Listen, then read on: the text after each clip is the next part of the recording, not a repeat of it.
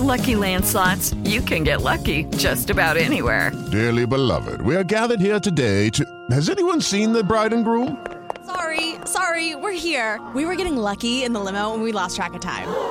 No, Lucky Land Casino, with cash prizes that add up quicker than a guest registry. In that case, I pronounce you lucky. Play for free at LuckyLandSlots.com. Daily bonuses are waiting. No purchase necessary. Void were prohibited by law. 18 plus. Terms and conditions apply. See website for details. Siete en punto, panorama informativo 88.9, información que sirve. Yo soy Alejandro Villalbazo en el Twitter, arroba Villalbazo. 13 es jueves 3 de septiembre, Iñaki Manero. ¿Cómo estás, Iñaki? ¿Cómo estás, Alex Villalbazo? Alex Cervantes, amigos de la República Mexicana, gracias por seguir en Panorama. Y en el panorama COVID, la cifra de muertes a nivel mundial por eh, COVID-19 ya llegó a 863.119. La cifra global de casos es de 26.036.255, con una tasa de recuperación del 96%. Ya aumentamos 1% más, estábamos en 95%. Es un total de 18.448.201 pacientes. De acuerdo con un estudio realizado por la Organización de las Naciones Unidas, la crisis generada por COVID-19 incrementará de manera dramática la tasa de pobreza de las mujeres y la brecha de género a nivel global. ¿Cómo van las cifras en México, Moni Barrera?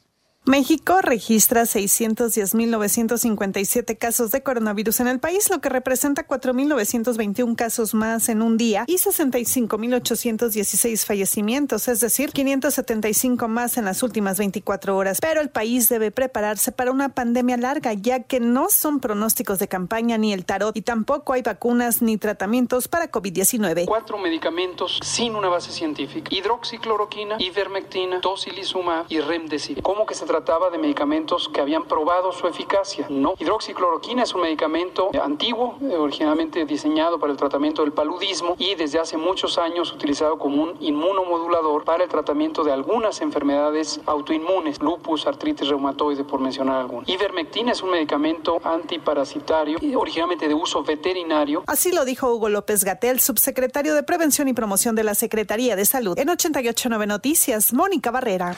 En tanto, integrantes de la organización Aldeas Infantiles SOS alertaron que solo el 31.5% de los jóvenes entre 18 y 24 años asisten a la escuela a nivel eh, superior, además de que la crisis sanitaria y económica podría generar retrasos en la transición a la vida independiente de este sector, lo que podría convertirlos en la generación del confinamiento.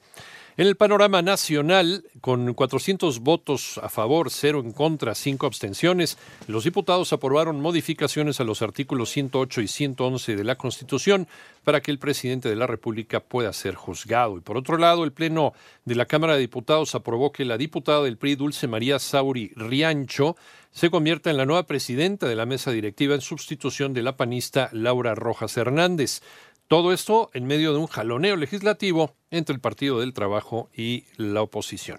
Y la Suprema Corte de Justicia de la Nación declaró válido el derecho de las concubinas a solicitar pensión alimenticia a quien fuera su pareja, aun cuando ésta se encuentre unida en matrimonio civil con otra persona. Y en la Cámara de Diputados se avaló el acuerdo de la mesa directiva por el que se establece el formato para la obtención de firmas en materia de consulta popular, luego del visto bueno por parte del Instituto Nacional Electoral. Por cierto, de los 12 millones de personas que salieron de la población económicamente activa en abril del 2020 por la pandemia de coronavirus, regresaron en julio alrededor de 7.2 millones, así lo informó hoy el INEGI al presentar los resultados de la nueva edición de la encuesta nacional de ocupación y empleo.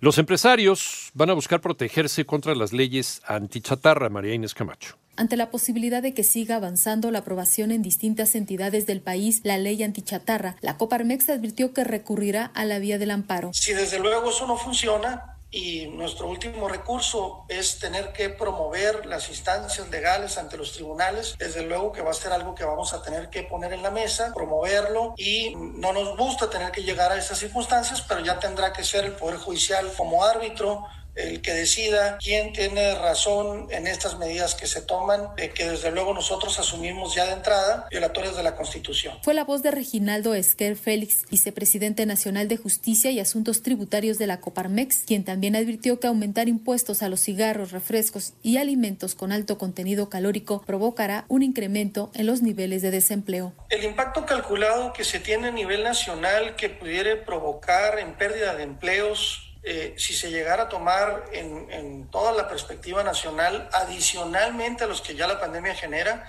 se está hablando de pérdidas de cerca de 300 mil empleos adicionales. 88.9 Noticias, María Inés Camacho Romero.